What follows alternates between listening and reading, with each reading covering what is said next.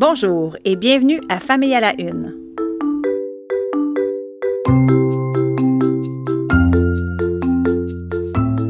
Mon nom est Maude Goyer et je vais vous présenter dans les prochaines minutes des sujets qui ont retenu mon attention ces derniers jours. Ce sont des sujets qui sont liés à la famille, à la parentalité et aux enfants.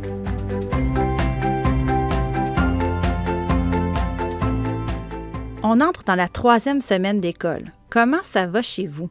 Je veux dire, comment ça va à part la gestion du stress que votre enfant ne ramène la COVID-19 à la maison ou encore la gestion du nez qui coule de votre petit dernier?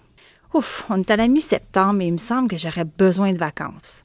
Les parents ont beaucoup de poids sur leurs épaules. Ils doivent en tout temps surveiller, contrôler, gérer tout ce qui est lié à la pandémie. Ça use, hein? Ceci dit, on n'est pas les seuls à traîner un boulet. Nos enfants, eux, littéralement, en portent pas mal sur leurs épaules matin et soir. Et je ne parle pas de leur résilience à suivre les consignes. Je parle du poids de leur sac à dos. Je ne sais pas si vous avez des enfants à l'école primaire ou secondaire, mais sous mon toit, j'en ai une en sixième année et un en secondaire 2. Tous les deux n'ont pas accès à leur casier à l'école. Les directions d'école font ce choix par mesure préventive. Cela évite que plein d'enfants ne se croisent en même temps dans la section des casiers, ce qui pourrait donner lieu à des rassemblements. La conséquence de cette décision? Les enfants se retrouvent à transporter tout leur matériel dans leur sac à dos. Et on s'entend, je parle des fournitures nécessaires pour la journée. Je me suis amusée à peser leur sac à dos à quelques reprises ces dernières semaines. Cela variait entre 12 et 21 livres. J'ai sondé d'autres parents autour de moi et les chiffres que j'ai entendus sont hallucinants. Un garçon de 13 ans avec un sac de 23 livres, une fillette de 10 ans avec un sac de 25 livres. Et dire que, selon l'Association des chiropraticiens, les enfants ne devraient jamais porter un poids qui dépasse 10% de leur masse corporelle. Autrement dit, un sac à dos de maximum 7 livres pour un enfant de 70 livres. Une maman m'a parlé des difficultés d'apprentissage de son enfant. Il doit transporter donc son ordinateur en plus de ses cartables, sa boîte à lunch et son sac de sport. Une autre me disait que son enfant devait marcher 20 minutes matin et soir avec un sac de 15 livres vissé aux épaules. Certaines écoles ont des solutions. Des boîtes de carton ou des bacs de plastique sont placées sous les pupitres pour permettre aux écoliers d'y ranger leurs affaires. Des étagères murales ont été installées par certains enseignants et d'autres écoles, ah ah, surprise, ont ajusté les horaires de cours et la disposition des casiers pour que les enfants restent dans leur groupe bulle et conservent l'accès à leur casier. Parfois, ce sont les parents qui trouvent des solutions créatives. Je pense à cette maman qui a acheté un sac à roulettes, comme pour aller euh, faire son marché, à son ado, et une autre qui est allée chercher un sac de plein air, comme pour partir en expédition. Bon, j'avoue que l'idée est pas bête, ça ressemble pas mal à une épopée.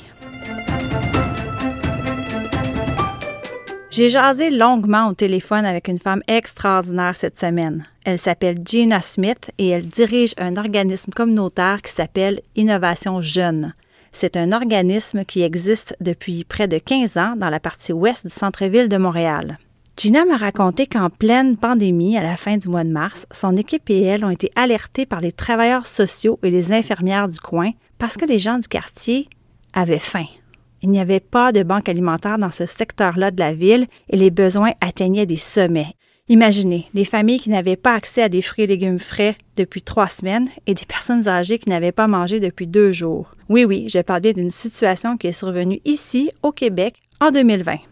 Gina a mobilisé ses troupes et 70 bénévoles se sont attelés à la tâche pour monter une banque alimentaire en quelques jours avec les moyens du bord. Eh bien, ils ont desservi jusqu'à 800 ménages au plus fort de la crise et aujourd'hui encore, Innovation Jeune répond aux besoins alimentaires de 300 familles.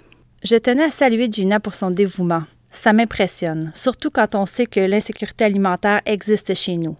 Elle touche près d'un Canadien sur sept, selon une étude révélée par Statistique Canada en juin dernier. Et ce sont les familles qui sont les plus affectées par cette problématique. Voilà bien une autre chose que la pandémie expose, les problèmes d'accessibilité à la nourriture. J'espère que les banques alimentaires se préparent pour le temps des fêtes. Ça risque d'être particulièrement pénible cette année.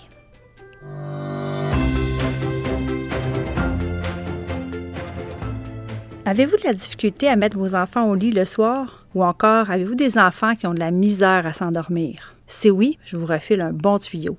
Aujourd'hui, l'application de balado de Radio-Canada Audio lance Beau Dodo, une série de courtes histoires pour aider les jeunes enfants à s'endormir paisiblement. Trois histoires sont diffusées aujourd'hui et deux nouvelles dans une semaine. Beau Dodo vise surtout les 3 à 6 ans, mais je vous dirais qu'on pourrait déborder de ces âges-là. J'ai eu accès à la première histoire qui m'en vedette Clémentine, une tortue magique, et qui se conclut, comme tous les épisodes, par une pièce musicale calme et douce. Le but est d'apaiser les enfants et bien sûr de les inviter dans les bras de Morphée. C'est charmant. Et en plus, c'est gratuit. Bon, ça doit faire plus longtemps que cinq minutes que je vous parle, je suis sûre de ça. Faut vraiment que j'y aille.